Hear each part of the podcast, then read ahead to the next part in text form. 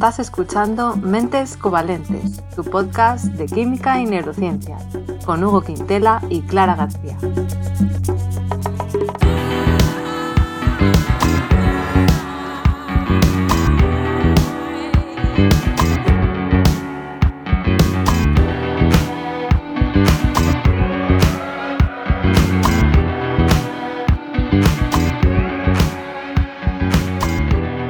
Bienvenidos al episodio 44, en el que vamos a hablar de la leche. Hugo, ¿qué tal? ¿Cómo estás? Hola, bien, recién levantado. ¿Tú qué tal? Ah, bueno, yo no, yo ya me he ido al gimnasio, he vuelto, o sea que más despierta que tú, supongo. Muy poco, este día es muy poco representativo de nuestra realidad habitual, pero bueno. ¿Por qué? Por, ah, porque Yo no suelo estar recién levantado a estas horas. Ahora bien, como nadie sabe qué hora es, pues... Exacto. Muy bien. Y hoy vamos a hablar de algo que yo creo que, bueno, es algo que está en nuestras vidas, ¿no? Que, que a todo el mundo le suena, que es la leche.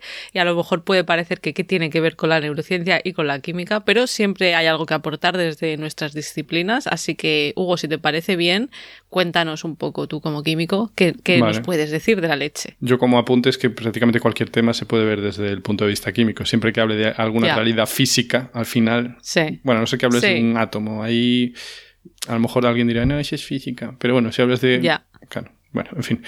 Eh, la leche. Que sí, la historia de la leche. Eh, como sabemos o como intuimos, el ser humano es el único animal que de adulto sigue consumiendo leche. Sí, sí, ¿no? Bueno, mm, hasta el único animal, bueno, se me ocurre que a lo mejor, yo que sé, algún insecto Igual, si queda ahí un cacho de leche en el suelo, pues va a chupar de ahí. Pero bueno, a lo mejor no, la verdad es que. Mamífero, me voy a meter. Sí, como mamífero que si no se lo da. Claro, porque a lo mejor un gato o un perro, si se lo das, lo toma, ¿no? Sí, sí, efectivamente. También. Entonces, eh, hasta hace poco en la historia evolutiva humana, porque hay una historia evolutiva humana, pues la leche era, digamos, tóxica para nosotros. O sea, nosotros no podíamos, mm, como adultos, claro, eh, beber leche beberla ni, ni nada, porque no teníamos la enzima necesaria para hacer eso, que se llama la lactasa. ¿Por qué? Porque lo que nos pondría enfermitos sería la lactosa. Y la enzima que rompe la lactosa es la lactasa en una demostración de la lógica del vocabulario científico. Entonces, ¿qué es la lactosa? La lactosa es un disacárido, o sea, una mezcla de dos azúcares que son la glucosa y la galactosa. La glucosa no suena mucho y la galactosa pues se parece mucho a la glucosa. No nos vamos a meter ahí en qué es, pero se unen por un enlace entre las dos y romper ese enlace, pues eso no lo hace cualquiera, ¿sabes? No lo hace cualquiera. No. Y de hecho antes no lo hacía prácticamente nadie. Bien, bueno, pues la lactosa es eso, el, principal azúcar de la leche. Entonces, ¿qué pasa? Que la capacidad humana para recolectar leche eh, del ganado durante la historia, pues eh, constituye una ventaja evolutiva que flipas. Entonces, hace unos 11.000 años, en Medio Oriente, los pastores transhumantes, o sea, que iban por ahí, que eran medio nómadas, o sea, ponían ahí su, su iba a decir yurta, bueno, su, su, tienda, y pasaban un par de días y luego se iban a otro lado. Pues eh, ellos no eran capaces de hacerlo ellos mismos, lo de romper la lactosa, pero utilizaron el ingenio humano y entonces fueron capaces de hacerlo a través de la fermentación, de la que ya hablamos en no sé qué capítulo. Y crearon queso y o yogur. Ah, vale, o sea que empezaron ahí. Sí, eh, esas cosas. ¿Y, qué pasa? ¿Que, esos ya no tienen lactosa o menos? Efectivamente, porque las bacterias se encargan de romper ese enlace. Bueno, sí, o no tienen o tienen menos, efectivamente. Algo, creo que en los yogures algo queda. Y no sé, no me metí en esto, ¿vale? Pero igual cosas intermedias como el quark, porque no sé qué es. Pero, o sea, a nivel químico no sé qué es, pero que está ahí entre media, yo qué sé. Y, vale. ¿qué pasó? Que varios miles de años después, a día de hoy se cree que sobre el 7000, o sea, sí, hace 7500 millones de años, apareció la mutación genética que nos permitió, bueno, apareció, probablemente se ¿Cuántos años has dicho? 7500. Has dicho 7.500 millones de años. No, millones, no, no, no. Si dije ah, millones, no. Eh, pues, que no, que no. que no. Eso es un poco no había ni tierra. claro. Vale. Eh, vale, perdón. Sí, sí, si, lo dije, eh, tienes razón. Luego ya escucharé el audio y veré si lo dije, porque, en fin. Vale, vale, que a lo mejor he yo. Vale, pues se propagó esa mutación, ¿vale? Porque seguro que de vez en cuando pues hay una persona que la tenía. Otra cosa es que se propague. La mutación que, te permite romper la lactosa. O sea, que te permite tener lactasa en tu bueno, en tu cuerpo y, cargarte la lactosa y claro, pero A ver si estoy entendiendo bien, porque yo entiendo que los bebés sí que tienen eso. Sí, tienes razón. Yo estoy hablando siempre de adultos. Estamos muy matizadores hoy, pero tienes razón. No, no, pero por entender, más que nada, Sí, sí. porque si de bebés, eh, sí, pues sí, lo tenemos, ¿no? Y los, pues, todos los mamíferos, y luego se va perdiendo la actividad, no sé muy bien qué pasa, pero entiendo que sería una mutación que haría que de adultos se conservara la actividad Sí, enzimática. sí, no, ¿verdad? tienes toda la razón, es un matiz totalmente adecuado. Pero es como este programa es para vale. adultos, no me importan los niños ni los bebés. No, es broma, bueno, sí, tienes razón. Exacto, me estoy refiriendo a que los adultos la, conservan, es verdad. Eh, entonces, ¿qué pasa? Que tú imagínate, tú eres una sociedad transhumante y estás ahí hace 7500 años, que no millones de años. Y entonces hay, pues lo mítico, yo qué sé, hay un tiempo de mierda, está todo desertificado por lo que sea, ¿sabes? No sé. Y entonces no tienes comida a tu alcance en un invierno. Ah, pero luego los que tienen vacas y pueden beber su leche y pueden mantenerse así sanos y seguir alimentando a sus descendientes, eh, yo qué sé, pues sea mediante leche o sea cuidarlos o lo que sea, pues eso te da una ventaja evolutiva. Si tú tienes a tu, a tu disposición una fuente de comida que otros no pueden aprovechar, Sí. pues sobrevivirás más y propagarás tus genes.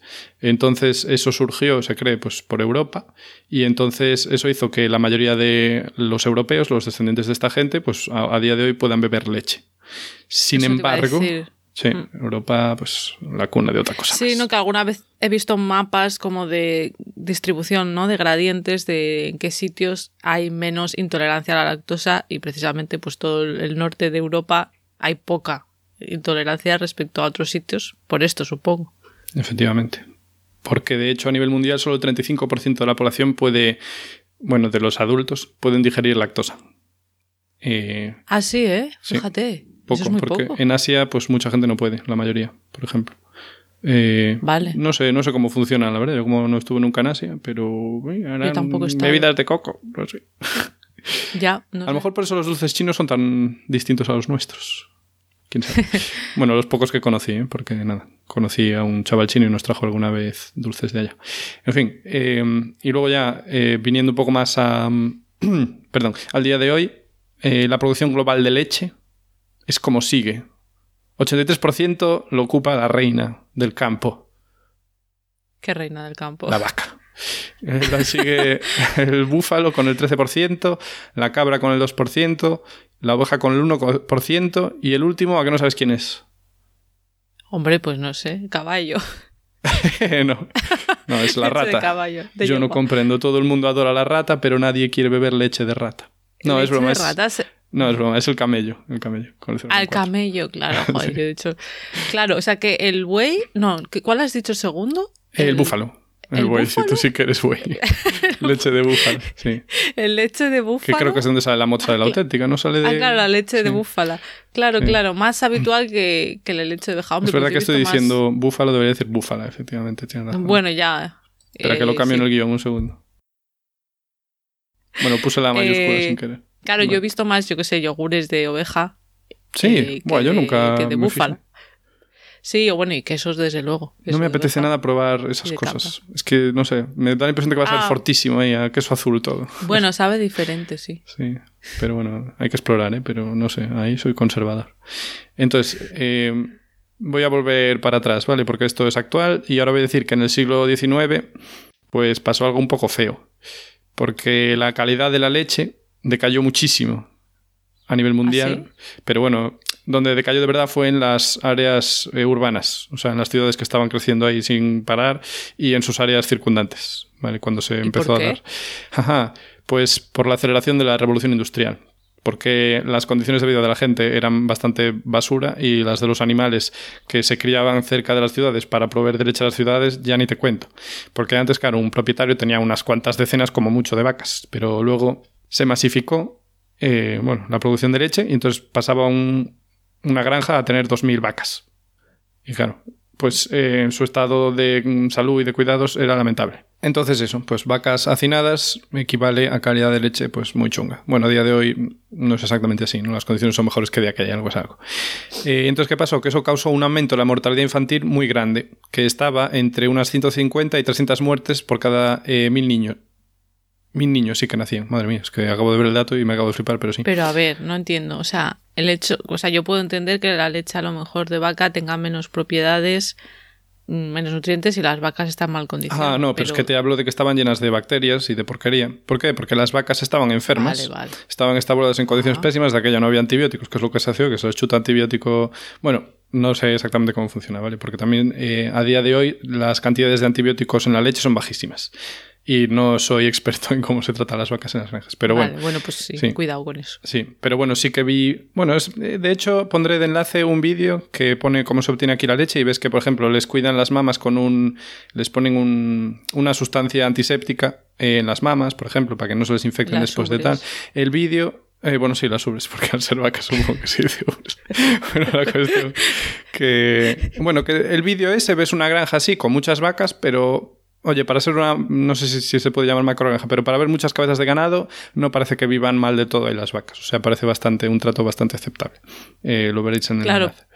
Mm. Pero a ver, claro, también me imagino que tendría que, que influir que en aquella época que se tomaba la leche cruda. Sí, claro, no había.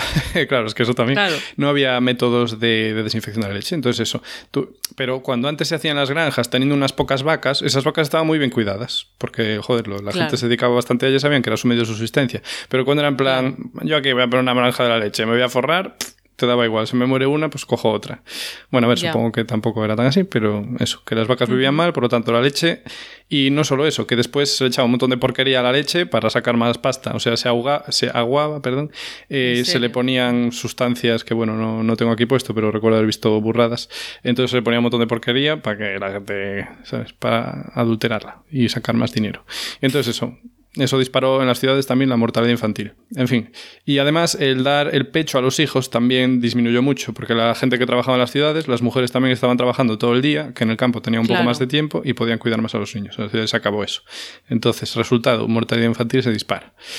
Entonces, ¿qué pasó? Ahora lo entiendo. Sí, Porque sí. es que pensaba, si los niños normalmente, claro, a lo mejor maman, ¿no? Leche de materna. Mm. Pero claro, si eso, si la mujer se incorpora al trabajo. Nada, pues acabó la mamitis. A beber leche de vaca adulterada llena de bacterias. A ver cuánto sobrevivió. Ya, uf. O sea que esto en Europa, ¿no? Estamos hablando. Bueno, sí, eh, principalmente en. Europa, en donde se dio la, mm, eh, la revolución industrial, ¿no? Pues siglo XIX pues empezó en Europa y luego se fue expandiendo. Eh, ¿Qué pasó? Que gracias a Dios, o gracias más bien a Pasteur, en la década de los 60 del siglo XIX, pues descubrió el método de pasteurización, que aplicó principalmente al principio eh, a vinos y cervezas. Porque es lo que importa. Ah, Y el método consistía eso, en calentar unos pocos segundos el líquido a unos 80 grados y luego se enfriaba muy rápido a 4 grados. Entonces así lograba matar la mayoría, la inmensa mayoría de los microorganismos y no perdía mucho las propiedades, eh, los líquidos. En este caso, pues Vale. vinos y cervezas. Pero bueno, al aplicarlo a la leche se puede decir más o menos lo mismo, ¿vale? O sea, pierde algunas propiedades, algunas proteínas se desnaturalizan, pero en porcentajes relativamente bajos. Y la primera Vale. implementación ya a gran escala de la pasteurización fue en 1882. Y se Ostras. fue, sí, se fue afianzando. no, es, que, Dime. es que estoy viendo una serie, bueno, justo Sí. la terminé de ayer de ver, que se llama 1883. Y va de la pasteurización de la leche. No, no, vale. no, no va de eso. Pero bueno, va de la gente que de Europa que emigraba a, a Estados Unidos, a América, eh, y pues se hacían, bueno, pues viajaban por ahí y en busca de una nueva vida y tal. Entonces, claro, está bien cuando ves series para Sí, ubicarte te pone en contexto. eh, en el contexto histórico, ¿no? Vale, vale, pues perfecto. Ahora ya ¿Dónde, me ubico. ¿Dónde esto. transcurre la mayor parte de la acción de esa serie? Pues en Texas y en el, ¿cómo se llama? El camino que iba a Oregón. Ah, Eh, bueno, entonces no me De Oregon Trail. Vale. ¿Eh? Nada, si fuera, si estuviera más centrada en otros No, es como en la, en- no hay civilización, o sea, están viajando para llegar a, a zonas donde casi no hay gente, digamos, o sea, que no Ajá. se ve eso. Ajá. Se ve que van con buey, bueno, con bueyes, con vacas, eso sí, sí que se Con ve que van con vacas. Bueno, sí, de hecho también hay búfalos, sí, Vale. Eh, pero vamos, subsistiendo con lo que pueden. Pero bueno, ya está. Sí. Era solo que me, que me ha hecho gracia porque justo es de esa época. Luego dice que nos quedan largos los capítulos. Bueno, la... que luego, pues eso, este método se empezó a implementar ya masivamente eh, durante el siglo XX. Y gracias a este, pues bajó mucho la incidencia de enfermedades como la tuberculosis y la mortalidad infantil. Porque eso, que la leche está más guarra, que flipas. Y bueno, pues a día de hoy existen dos tipos de pasteurización, bueno, probablemente existan más, pero dos mayoritarios. Que tenemos la pasteurización simple, que consiste en calentar a 72 grados al menos por 15 segundos, que da un máximo de 14 días de caducidad a la leche, o sea, de no caducidad. Y después tenemos la UHT, la UT, que yo llamo UT. La UT. Y que en Alemania era UHT, UHT, que suena, bastante mejor. Eh, y viene de Ultra High Temperature. ¿Eh? Ah, no lo voy a uh. repetir. Eh, que, que consiste en calentar a 135 grados por dos segundos nada más.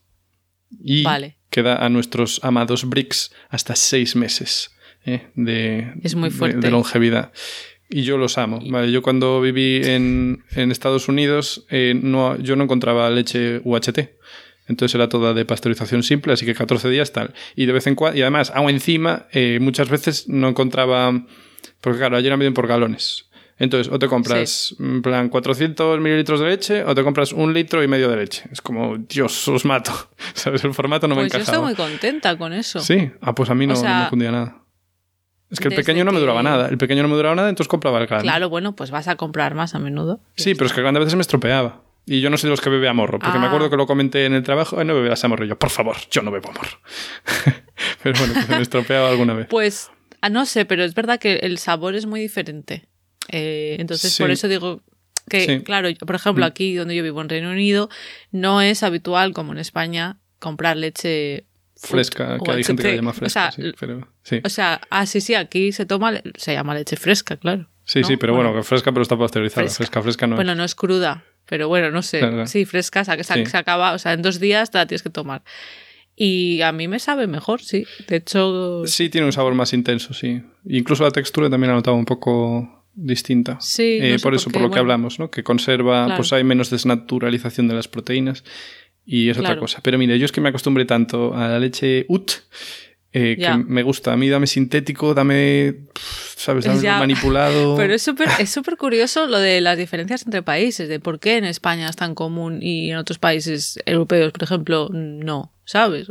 A mí es que me encanta además almacenar leche ahí. Yo tengo almacenado no sé cuántos litros, 20 litros de leche ahí, me encanta. Claro, claro, puedes tener. Yo también hacía eso antes. Pues aquí, ahora que estoy otra vez de vuelta, lo, lo hago y me gusta. de hecho, me queda poca leche, tengo que ir a comprar. Pero bueno, eh, pues eso, que cambian las propiedades organolépticas. Y bueno, eso que, por cierto, en cuanto a la pérdida de propiedades, que eh, algunas vitaminas se pierden, pero en torno a un 10%. O sea que tampoco es mucha cosa. Si haces UT. Con la UT. Sí. Vale, vale, o sea que bueno, aún así. Y voy a dejar ya la palestra y darte la palabra, pero antes voy a dar dato que a día de hoy, bueno, más bien a día de, de 2017, se producían 811 millones de toneladas de leche al año. 811 millones de toneladas de leche. Eso es mucho, ¿no? No sé, es, un número que me es bastante inconcebible cerebralmente. Tendría que empezar a, medir en litros. No claro. Sé, 811 mil millones aproximadamente de kilos.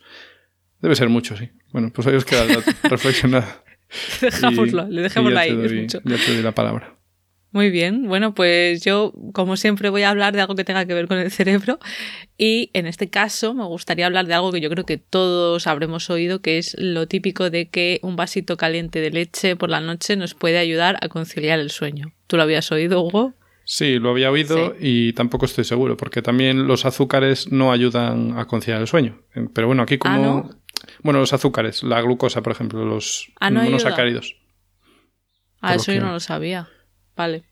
Pero, pues, pues bueno, vamos a ver qué hay de cierto en esto y en caso de ser cierto, cuál sería la razón, ¿no? Entonces, bueno, eh, parece, parece que sí que hay cierta evidencia, por lo que yo he estado mirando. Yo pensaba que a lo mejor era un mito, pero yo he encontrado unos cuantos estudios que parecen indicar a que sí que podría ser así y el mecanismo de acción que se propone más habitualmente es que la leche tiene una alta cantidad de triptófano, que es un aminoácido.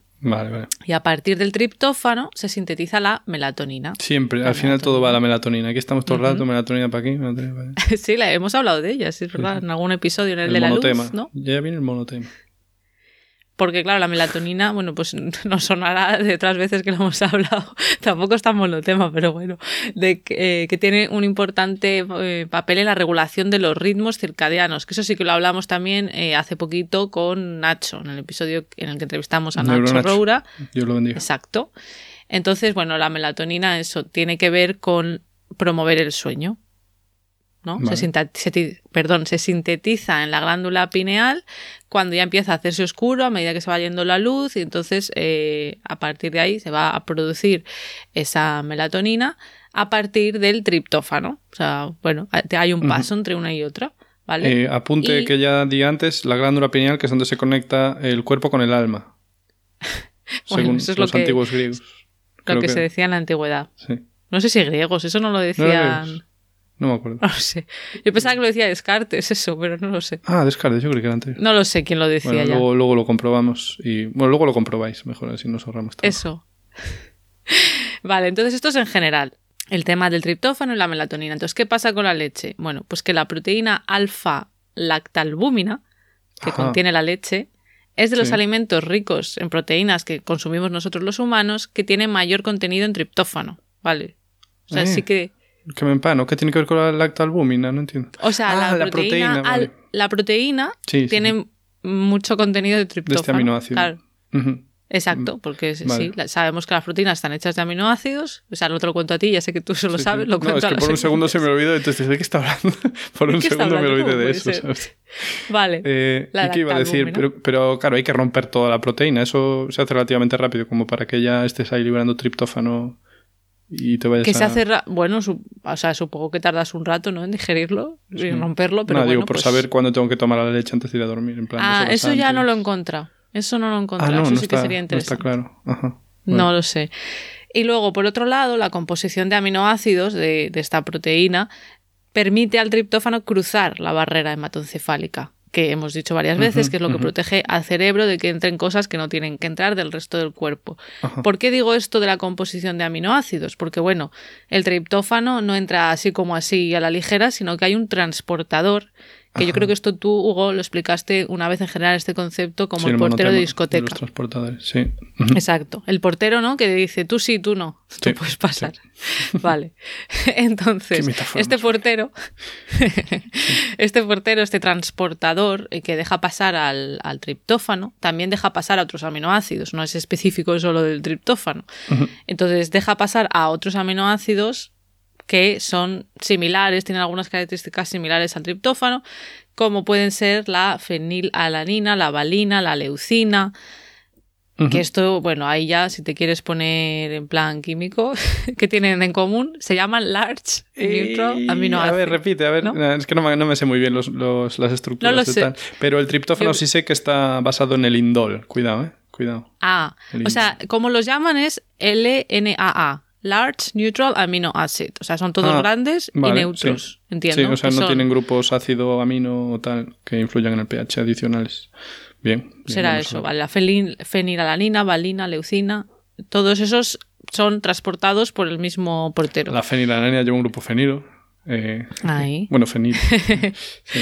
Así que, bueno, dependiendo eso del ratio de triptófano respecto al resto de aminoácidos, pues habrá más o menos competición. Entonces, debe de ser, se conoce que en esta proteína de la leche, pues el ratio es eh, adecuado como para que pase bien el triptófano, ¿vale? Muy bien, muy bien explicado.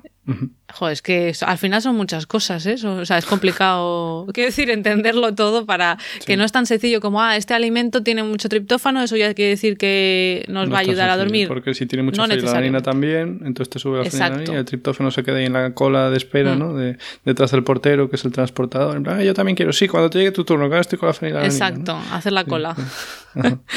Exacto. Y luego, por otro lado, el triptófano también cruza mejor la barrera hematoencefálica cuando hay de glucosa en sangre altas. Por eso Ajá. he pensado, ah, vale, cuando tú antes me has dicho el otro, bueno, son cosas diferentes, ya está. Pero en este caso, Sí, o sea, Sí. por lo que tengo entendido, los picos de azúcar hacen que te cueste más ir a dormir porque, bueno, se activa el metabolismo de digerir azúcares y entonces eso, pues, es como que te activa un poco. No sé si es por, eh, no sé si insulinas o cortisol. no los, yo ahí no lo sé, pero en este caso, ¿sabes? El triptófano con la Mm. glucosa por ahí, pues parece ser que entra mejor y he pensado que de ahí podía tener que ver el- lo típico de la leche calentita con miel. Que digo, a De todas maneras, yo lo digo de azúcares, en plan, si, si hay un pico de azúcar, si es algo que poco Claro, a poco vas deshaciendo, no porque haya se un supone que no poquito- fallo. Mm. O sea, pan no es tan malo como comerse unos huesitos. unos huesitos. Pues respecto al tema este de la leche con miel, que yo pues lo había pensado al leer esto de, las- Ah. de la glucosa, Ajá. he visto que hay un estudio de 2018 en el que justamente se investigó el efecto de tomar leche con miel en pacientes con síndrome coronario agudo que estaban ingresados en el hospital. Ajá. Eh, debe ser que también, pues, eh, pues por las molestias y tal, les cuesta también más dormir. Y es ya que en el hospital se duerme fatal. Y Sí. eso, a ver si lo alargan de una vez. Ah, sí. Porque eso es de lo peor. O sea, no hay nada más importante para recuperarse de lo que sea que dormir. Y en los hospitales, bueno, no, no serán todos, pero muchos duermen fatal.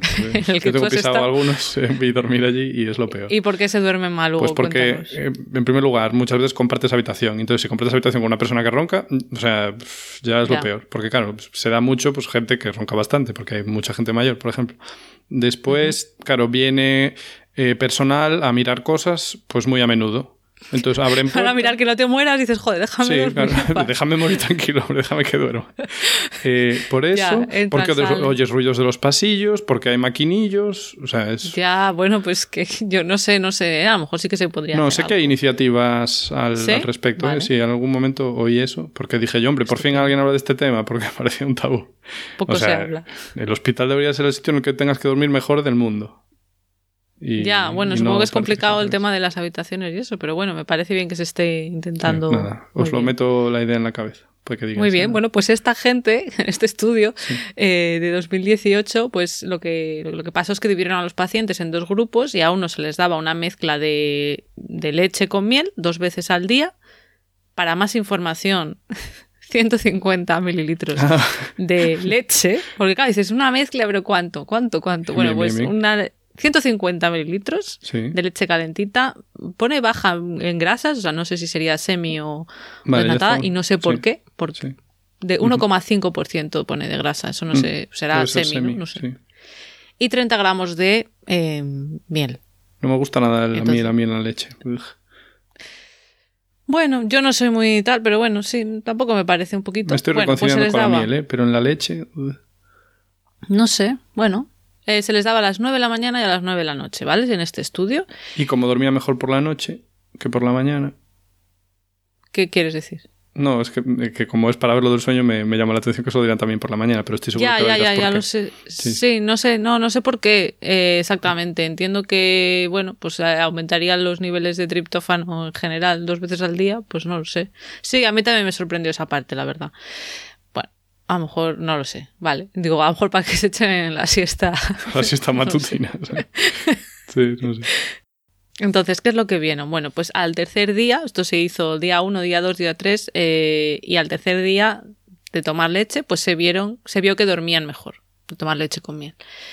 Eh, esto pues lo evaluaron con una escala. Entonces, bueno, pues Y una escala de. Un grupo de control, imagino, que no tomaban nada y estaban en Sí, mismo exacto, sitio. exacto. Vale, sí, sí, sí. Era- sí, porque si no. Tres días Vale. en un sitio Yo- desconocido, también duermo yo el tercer día mejor que el primero. Pondré, pondré el, como siempre, ponemos siempre los enlaces a los estudios y ahí lo podéis ver Sí, más. más te vale porque soy muy escéptico con este estudio. Eso lo me. Yo no sé, claro, oye, eso es lo que vieron. Eh, luego, en otro estudio de 2014 se encontró que se encontró una relación entre un mayor consumo de leche y una menor prevalencia en la dificultad a la hora de quedarse dormido. Que en este estudio lo definieron, seguro que te vas a indignar, como tardar más de 30 minutos en dormirse. Eh, o sea, que la gente tardaba menos O de sea- 30... O sea, no entiendo exactamente cómo Si tardas más de 30 minutos, consideraban que tenías una dificultad a la hora de quedarte dormido. Que Ah, para vale. mí eso sí. Es bastante o sea, tiempo, ¿eh? Ah, vale, pensaba que te parecería. No, a mí quedarme dormido joder. no me suele llevar mucho cuando me meto Ah, a vale, dormir. vale. Bueno, pues hay gente que tarda una hora, dos horas, sí, sí. eh, etcétera. Pero bueno, si tardaba más de 30 se consideraba que tenías dificultad y se vio eso, esa relación. O sea, si la gente Y- que tomaba más leche tendrían a tener menos eh, este problema de tardar en quedarse dormido. Pero hay, Pero bueno. hay una diferencia. Dicen ahí, ah, la gente que tomaba leche se dormía siete minutos antes o algo así, o no dicen... A ver, era una correlación. En este caso no era Ajá. un estudio en el que vale. coges a un grupo de participantes, Vale, les da. ¿sabes? Era un estudio mm, pues de, de ver cuál paso. era la Entonces tendencia. paso de general. tomar leche con miel. Si no me dicen cuánto me ahorra, paso. Ya, ya, a ver, que mirarlo más. Sí, es que al final todo es un poco... No, no, No lo sé. O sea, hay estudios que han visto que sí, pero luego en este mismo estudio de 2014 decían que en otros estudios no se ha encontrado esta relación. Entonces, Ujú. eh, pf, Es 100% complejo, es muy seguro. complejo. Claro, La no estadística, además, es una cosa tan... puf, tan Ya. complicada, tan... eh. Pero otra cosa es que esto no se acaba aquí porque además del triptófano de la leche hay otros compuestos que podrían tener que ver presuntamente con estos posibles efectos de la inducción del sueño, ¿vale? O sea, lo del triptófano es lo que se ha venido diciendo durante muchos años. Buah, y ahora nos vas a Pero, dar la eh, sorpresa aquí. Bueno, más recientemente, que Sí. resulta que se ha visto que cuando se hidroliza la caseína, Ajá. que es eh, la principal proteína de la leche de vaca, Ajá. ¿no? La Sí, caseína, pues se Sí. producen unos péptidos que tienen actividad biológica. Péptidos, sí, la- péptidos biológicos. Y algunos se cree que sí que pueden inducir el sueño. Ajá. En concreto, esto que se produce al hidrolizar la caseína sería el hidrolizado tríptico de caseína. El tríptico de caseína, mi equipo preferido. Sí, sí, bueno. Y en un estudio de 2021, o sea, muy reciente, se vio que en concreto eran dos péptidos en particular, que no me he apuntado el nombre porque eran nombres muy raros que digo no nos aportan nada, pues dos péptidos en concreto eh, se unían al receptor GABA, que de esto Ah, del receptor GABA, el en el GABA, episodio de las encanta. benzodiazepinas. Sí. Ahí. Muy bien. vale. Entonces, bueno, pues podría ser el triptófano, podría ser estos péptidos, podría ser una mezcla de varias cosas, pero de momento parece que sí que hay cierta relación. Lo que tú dices ya de, interesante, claro, de cuánto, además, claro, en un estudio en el 2014 era dormirse antes y en otros es en general calidad del sueño, Eh, que eso es importante. Claro. Claro. Entonces, bueno, yo creo que hace falta más estudios y no creo que esté todo claro y que digas, bueno, pues seguro que me duermo mucho mejor, pero bueno, ahí está. El tríptico de Y- caseína, ¿eh? ¿Cómo te quedas? sí, sí. Borussia duerme un tríptico de caseína. Bueno, Hugo, ¿y tú ahora qué más nos vas a contar de la leche? Pues yo, eh, al hilo de que estás hablando de que tiene la leche, algunas cosas que tiene la leche dentro, pues os voy a decir que tiene la leche de vaca. Yo me voy a centrar en la leche de vaca porque hay muchas leches y Sí. yo pues soy Eso es muy, para la leche, soy muy cuadriculado. No bebo leche de otros animales que no sea vaca o rata. No, es broma, rata no.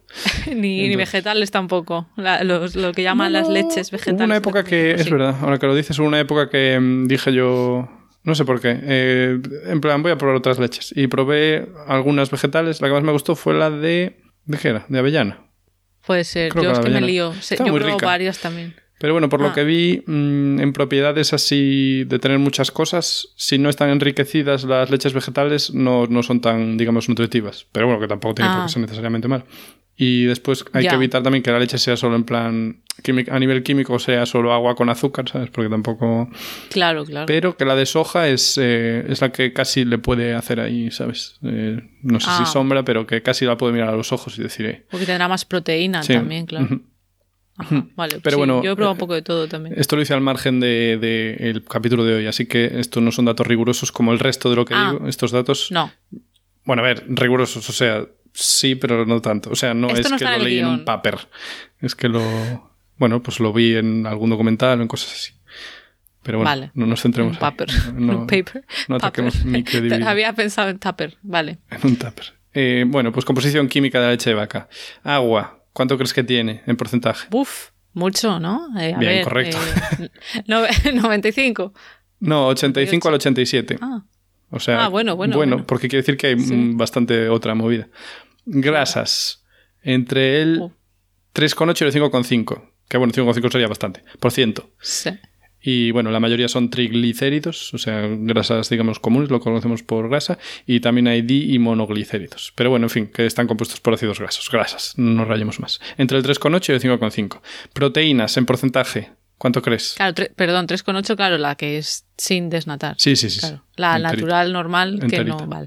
Proteínas, uf, pues ya no sé, en porcentaje. porcentaje. Bueno, ya lo Eh, que pues te no quede. sé, claro, pues no sé, un dos y medio, un tres, no sé. Muy, muy bien, muy bien. 2,9 a 3,5. Y Vale. mayormente son pec- péptidos de la caseína y eh, alfa-lactoalbúmina, como mencionaste Fíjate. antes. Muy bien, las que hemos Muy hablado. bien, muy bien, qué rigor. Hidratos de carbono, 5%. La verdad es que no me dediqué a sumar porque ahora estoy diciendo, bueno, no me pasaré el 100%. Pero, bueno. Eh, hidratos de carbono sobre un 5%. Eh, el más abundante, como dije antes, la lactosa, que Claro. como mucho 153 milimolar. Claro, tengo el dato apuntado en milimolar. No sé si os aporta mucho, pero si hay algún Ah, químico o semiquímico le dirá algo en plan, "Ah, está bien. Eh, nada, glucosa es el segundo azúcar que más tiene, hasta 478 micromolar y también galactosa. Que bueno, que como dije, la lactosa está formado por glucosa y galactosa que se unen. Así que a lo mejor se rompe sea ahí a veces un poquito, no sé. Ah, vale, vale. No sé. no sé si es por eso o no. Luego también tiene muchos iones inorgánicos como calcio, no os voy a decir ya el milimolar, eh, potasio, fósforo y sodio. También tiene algunos ácidos orgánicos, porque resulta que la leche, como te quedas, es ligeramente ácida. Ah, bueno. Clan, clan. Sí, me lo puedo creer. Sí, sí, sí. Pues eh, sí, tiene un pH de 6 con mucho. O sea que bueno, un poco ácida, pero tampoco mucho. Y nada, Ah, tiene el ácido que más tiene es citrato. Pues citrato. Ah, Claro, yo lo leí como citrato. Yo como químico digo, a ver, payaso, si es ácido será ácido cítrico. Pero bueno, supongo que en la leche estará desprotonado. Porque, bueno, en fin, no me sé de memoria el pKa, pero no voy a entrar en detalles, ¿vale? Digamos que tiene ácido cítrico citrato, que es el del limón, pero tiene poquito. Solo, como mucho, bueno, no os voy a decir la milimolaridad porque está aquí escrita igual un poco mal y no estoy seguro de lo que pone. Y luego también tiene algunas aminas, como la creatinina, la colina, la colina que hace Ah. cosas en el cerebro, ¿no? La colina, creo. Eh, la urea, Urea. urea, sí, como en el pis, o en las cremas Sí, por hidratantes. eso. Sí, Qué uno bien, milimolar. Uno milimolar. Claro, porque sale por ahí. Bueno, no. Sí, porque el pis sale por las ubres, como sabe todo el mundo. No, a lo mejor se, se mezcla. Nah, no creo, me imagino. O sea, No, no, no, no, me parece ninguna locura que haya. O sea, no sé su origen, pero que no me parece ninguna locura que esté ahí. Y sin que haya contacto con la orina. Y bueno, pues tiene muchas vitaminas, minerales, nucleótidos y cosas. Y también tiene algunos anticuerpos, ¿eh? O sea que no. O sea que qué guay. Claro, qué guay. claro, tiene que tener anticuerpos. Bueno, pues se supone al menos, eh, vamos, imagino que es igual en vacas, que la leche materna a los bebés Cierto, les da cierto. anticuerpos también. Pero bueno, yo ahí lo que no tengo muy claro es en plan, oye, sí, tiene anticuerpos, pero tú te los metes en la barriga y acaso no te los cargas. ¿Por qué? No sé. Porque ahí hay enzimas que se cargan proteínas. A lo mejor los anticuerpos tienen algún tipo de blindaje extra. La verdad que no me metí ahí. Ya hablaremos otro día de eso. Vale. ¿Y qué pasa? Que esto es una composición media. ¿Por qué? Porque la composición exacta, bueno, exacta, a ver, la composición varía mucho dependiendo de lo que coma eh, esa vaca. Eh, Claro. La fase de lactancia en la que esté, ojo, no es lo mismo el día 4 que el día 400. Bueno, no sé si. Sí, el día 400 supongo que seguiría valiendo. Eh, el número de embarazos no es lo mismo una primeriza, una vaca primeriza que está ahí, ay, estoy nerviosa para hacer mi primera leche. ¿Cómo será? que otra que esté ahí en plan, "Buah, esto ya voy sobrado.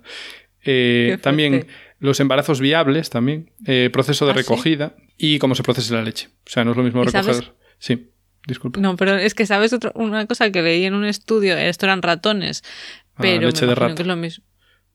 Exacto, que la composición de la leche es distinta por la mañana y por la noche. Ah, también. Pues eso no, no tengo, Mm. no, no tengo ningún apunte al respecto aquí. Eh, Vale. Pues hora de recogida, según Clara. Pero para las ratas, ojo, si no bebéis leche de rata, no aplica. No es broma. Creo que en Eh, humanos eh, también había oído algo así. Vale. Vale. Y eso, proceso de recogida y procesado de la leche. Lo que dijimos de la pasteurización. Y eso no es lo mismo recogerla como se recogía en el siglo XIX que como se recoge hoy. O sea que eso altera también el proceso de recogida. Y luego tengo una lista de compuestos graciosos, eh, o curiosos Graciosos. más bien. La leche tiene isopropanol también. A ver, no tiene mucho mérito, porque al final si te vas a concentraciones bajas hay de todo en todos lados. Pero bueno, me hizo Pero, y- ¿pero ¿qué quieres decir? O sea, ¿por qué es Isopropanol es, ¿Qué el líquido de, de desinfectar las manos que con el COVID se expandió Ah, mucho. Pues eso está basado en el isopropanol. Lo que pasa es que es 1,9 micromolar, que eso es en plan... pff, en fin, me en tu cara. Pero bueno, hay, hay, y es cons- Hay. con- consistente. Verlo, Eh, también hay ácido fórmico o formiato, formato. Bueno, Ahora ya, es que hace tanto que no hago química en castellano que ya no sé. Formato. 16 micromolar también, está bien. Antibióticos. Efectivamente, muy bien. Eh, antibióticos, eh, los hay, pero a concentraciones súper, súper, súper bajas, ¿vale? Como mucho, pues tengo aquí 0,01 micromolar. O sea que... eh. Ajá. También hay trazas de pesticidas y herbicidas, pero también a concentración men- menor de 0,009 micromolar, que eso es en plan, pff, ¿sabes? Eh, también taurina. claro. ¿Perdón? No, dependerá de la vaca.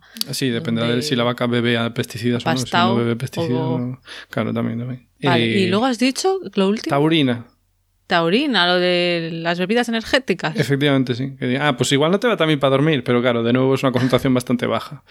37 micromolar. Que bueno, yo me acuerdo que cuando se pusieron así de moda y yo era mucho más joven que ahora, eh, decía, sí, la taurina del semen de toro. Eh, a ver si en un Ah, capítulo sí. miramos si es verdad eso, porque nunca No comprobé creo. si era verdad. Eh, y también tiene triptófano, como, como Ah. decías. 2,1 micromolar. Tampoco nos flipemos. O sea, tiene más taurina que triptófano. Pero, ojo, Ah. eso es como triptófano suelto, no dentro de la proteína que decías antes, que luego la Ah, rompes. aparte, vale. Claro. También tiene Gracias un poquito de ácido acético, un poco de ácido isobutírico, que el ácido, lo puse el ácido isobutírico porque huele, a- huele fatal, huele a pies. El, Ah, vale. el olor de pies de la leche lo explica eso.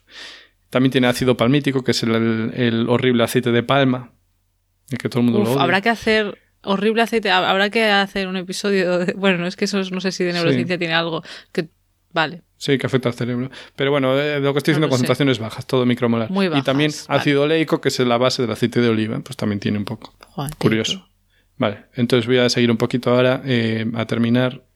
Pero que aquí si terminar. viniera un, estoy pensando, si viniera un nutricionista, muchas veces, eh, por ejemplo, Aitor de Mi Dieta Cogea, que es un divulgador eh, que habla pues de nutrición, eh, siempre explica, bueno, siempre cuando explica que eh, la- el calcio, siempre tenemos muy asociado el calcio a la leche, y sí, la leche tiene calcio, pero no es el alimento que más concentración de calcio tiene, ni mucho menos, que el calcio también está en verduras, etcétera. Una O tiza. sea que para la. ¿Cómo? Una tiza tiene más calcio que... para la gente que no beba leche, por lo que sea, porque no le guste, porque se siente mal o porque son veganos, pues que, que no pasa nada. O sea, que el hecho de que tenga todo esto no significa que sea el único alimento que lo tiene. Claro, que coman tizas. Bueno. Eh, y luego voy a meterme brevemente, o bueno, medianamente brevemente, con el color de la leche, porque todos Ajá. sabemos de qué color es la leche. Azul. No, pues puedes a flipar porque puede ser azul. Es blanca, Ah. eh, como bien sabemos. Y entonces este color se debe primordialmente a la presencia de micelas. ¿Ah, sí? Tú micelas, ¿no? ¿Por qué? Yo mi celo, sí. ¿Qué es eso de las micelas? Pues eh, se puede entender como minúsculas burbujas de proteína que se mueven dentro de la matriz acuosa de la leche. ¿Me Sí. entiendes? Eh, creo que en su día había puesto este ejemplo. Y era. A ver. Yo de pequeño, yo que sé, tardaba mucho en comer. Entonces, cuando Sí. tomaba ensalada o algo así, o algún, alguna cosa que tenía una mezcla de agua y aceite, pues en el aliño que quedaba ahí en el plato a veces jugaba con las burbujitas de aceite Sí. que estaban en la cosa acuosa. Pues eso sería como una micela gigante, esa burbujita de aceite dentro del rollo acuoso. Vale, Sí, me acuerdo de ese ejemplo, nos- sí. no, es que es un ejemplo que a mí me gusta mucho, no sé si ayudará. Y me acuerdo que las iba juntando para hacer una más grande, ¿sabes? Iba ahí pinchando con el Ah. tenedor hasta que hacía una más grande. No sé. Qué bonito los recuerdos del pequeño Hugo. Sí, qué aburrimiento, pero me, me transmite mucho aburrimiento eso. Eh, entonces, estas micelas están principalmente formadas por la caseína, que como dijiste es la proteína más abundante de la leche. Y se junta con fosfatos, que también hay en la leche. Y, bueno, o sea, quiero decir que esta proteína es una fosfoproteína, porque tiene una parte de fosfato. Entonces, esta proteína es poco soluble en agua, o sea, bastante apolar, mientras que ese, trozo de fosfato pues se lleva bastante bien con el agua, porque sí que es polar, tiene ahí un trozo que es polar, ¿vale? Claro. Entonces, ¿qué pasa? Que se mete, la parte apolar se mete para adentro de esa burbuja Claro. y se junta con sus partes apolares y la parte fosfato pues se queda ahí expuesta al agua y por eso forma esas burbujitas.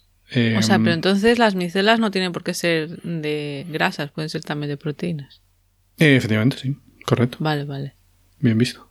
Eh, Pepe, ¿y qué más? Entonces, claro, tú tienes en esa leche tienes miles de miles de millones de estas burbujitas y entonces, pues por eso es opaca la leche, porque tienes ahí Ah. esa suspensión que se llama, es una suspensión coloidal, que supongo que ya salió en algún otro capítulo. Pues no Coloidal. estoy segura. O sea, coloidal es, eh, tengo algo que no está disuelto, pero tampoco va a caer al fondo, Vale, sino que va a estar ahí flotando. Y es pequeñito también. Vale, y eso, es le da el color blanco. Y eso le da la opacidad y también su color. Entonces, claro, ¿qué pasa? Que le incide la luz y esa luz se refleja toda. Y por eso es blanco. Y, y el- Wow. a mayores os digo que las caseínas eh, funcionan para solubilizar, o sea, su función, mm, si no estoy equivocado, es solubilizar calcio y fósforo. O sea, consiguen movilizarlo para que luego Vale. tú puedas hacer cosas con él. O la vaca. Vale. Mm, Bueno, porque la vaca te lo quiere dar. Bueno, a ti no, pero a su ternerito o ternerito. Entonces, por eso está ahí, se supone.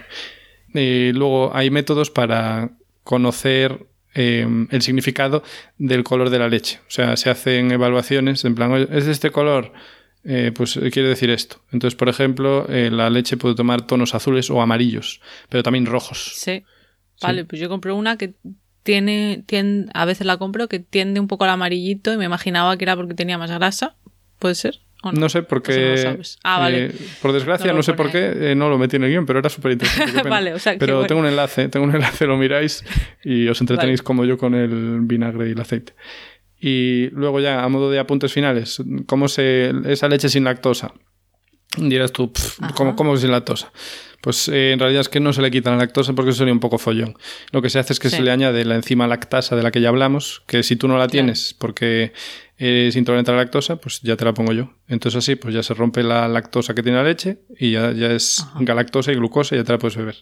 Y por eso Sí. la gente dice, ay, sabe más dulce. Bueno, pues sí. Sí, de hecho sabe mal, glucosa sí, sí. O sea, me acuerdo de una vez coger una que no sabía que era sin lactosa, la probé y dije, ¡hala, qué Y dulce! tú, ay, sabe y más dulce. Bueno, pues sí, pues sabe más dulce, claro. Claro, Es química. es química, y, sí, sí. y luego desnatar, ¿cómo desnatas la leche? Yo no sé Ah. tú, pero eh, generalmente la leche se desnata por centrifugación. O sea, que la giras Yo no muy sé, tú ahí. dices. Sí. Yo no centrifugo nada, ¿no? Ya, ya la compras, si la compras, ya la compras centrifugada. Vale. es que a mí pues- no me gusta desnatada. Vale. Eh, No pues sabe es- sabes el chisme de secar la lechuga, ¿no? Ah, Eh, ese sí que da Que vueltas. lo pones ahí a girar, sí. bueno, pues algo así, pero con la, con la leche. Y entonces, pues eso. ahí se separan, en el- se consigue separar los componentes por su densidad de la leche. Y entonces, claro, pues la grasa es menos densa, entonces se queda en una parte y las partes más densas se quedan en otra y así se separa. Y para abajo. Y vale. ya Ah, está. Pues no sabía. Muy bien. Esos, ahí, hasta ahí mi, mi cosa. Tu aportación, eso Sí, es todo, amigos. Vale. Buena. Vale, pues estupendo. Yo ahora la parte que quería hablar que tenga que ver con el cerebro y la leche es el tema de la lactancia, ¿vale? Porque como todos sabemos, las hembras de los mamíferos en general son capaces de producir leche cuando tienen crías y Con esto, por supuesto, claro, lo coordina el cerebro. ¿Quién lo va a coordinar si no? ¿Lo vas a coordinar tú? Listo. No, la coordinación. Entonces vamos a ver cómo se hace esto. Bueno, pues en la hipófisis o glándula pituitaria, que es lo mismo, tiene estos dos nombres. El ¿Dónde está la unión más. con el alma y el ser? Ah, no. Exacto, el que... No, no, no, no, eso es la glándula pineal. No me líes, no me líes. Siempre sí. me lías. Ah, sí. No, la glándula, la glándula pineal es lo de antes de la melatonina. La glándula pituitaria o hipófisis es lo que estamos hablando ahora.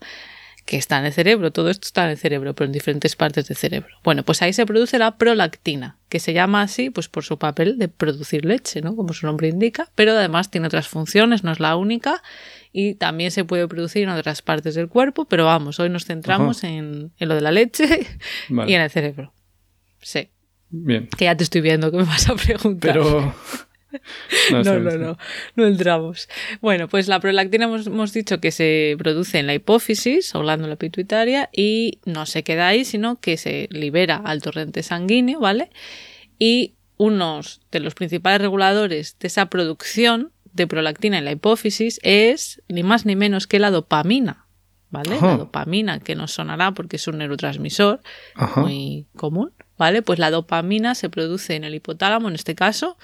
O sea, la, la dopamina se, produ- se puede producir en diferentes regiones del cerebro y va a diferentes partes y tiene diferentes funciones. En Pero es la este de las caso- adicciones, ¿no? La dopamina, la que da gustito. Sí, pero estamos hablando de otra vía, lo que se llaman vías dopaminérgicas. Ah, bueno, claro, Ya. sí, ya.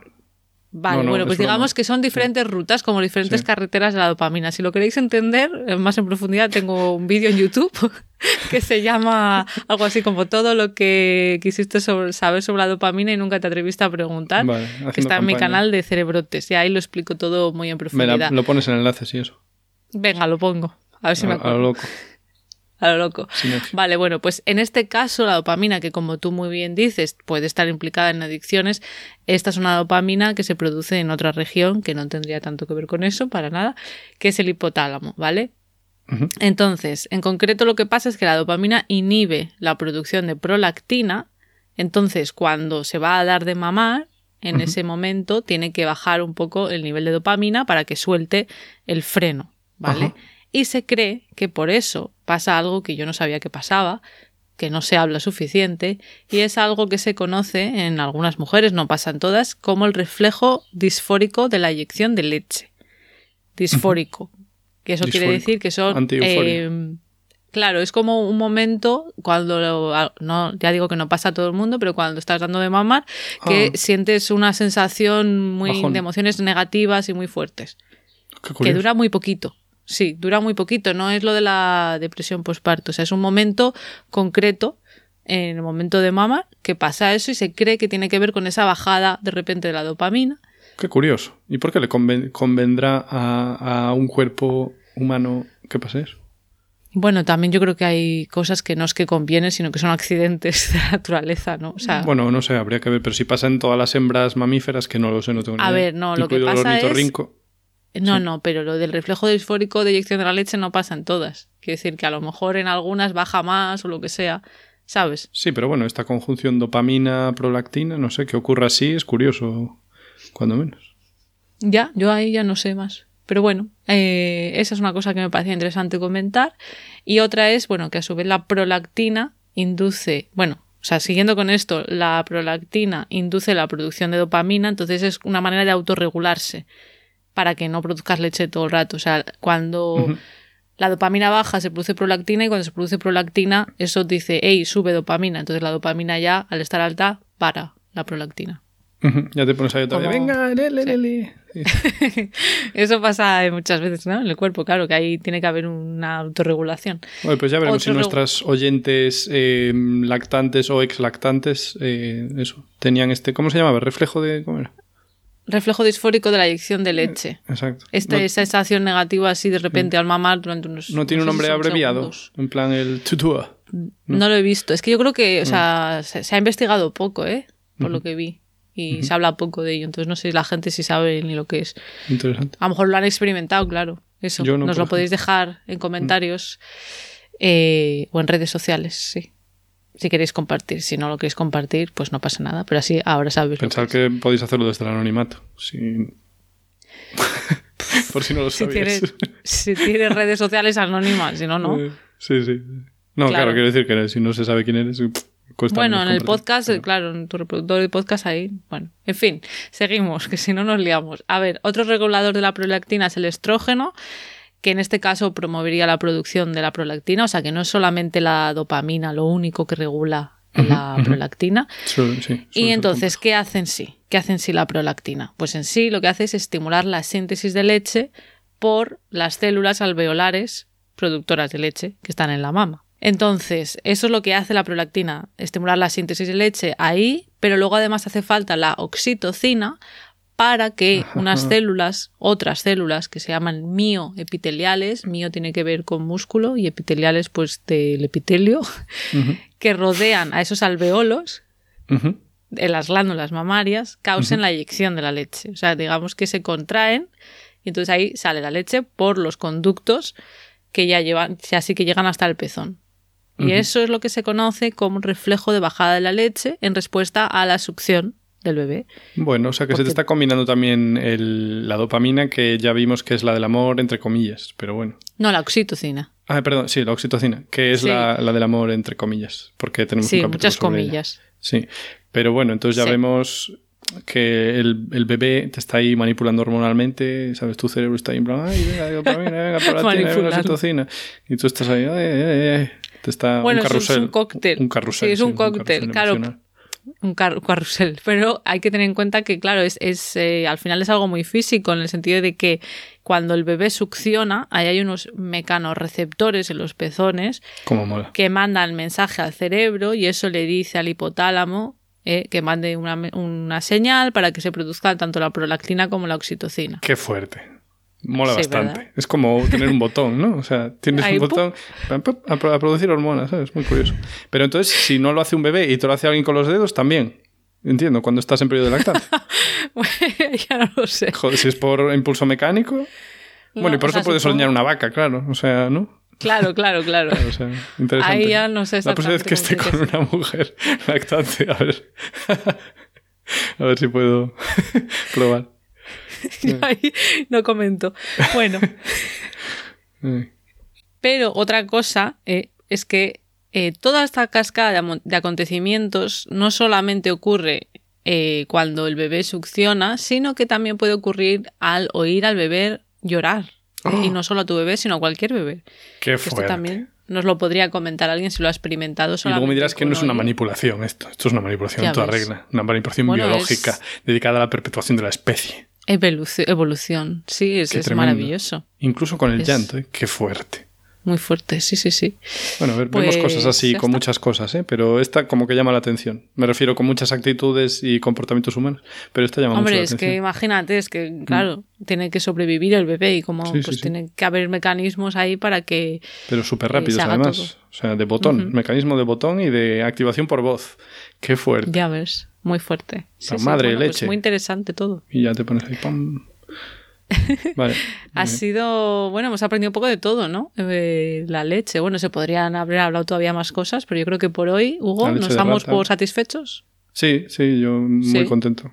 Sí. Muy contento Quedó, todo lo que quedó hemos medianamente bien. Mm. Estupendo. Bueno, pues hasta aquí el episodio de hoy. Como siempre, las notas con todas las referencias estarán en la web de Podcastidae, la red de podcast a la que pertenecemos, en la página podcastidae.com. Si queréis apoyarnos, podéis darle al botón de suscribirse desde vuestro reproductor preferido, darle a me gusta, dejarnos comentarios y también nos podéis seguir por redes sociales. En Twitter estamos como arroba cobalmentes y en Instagram y Facebook con mentes covalentes. Hasta la próxima. Abur.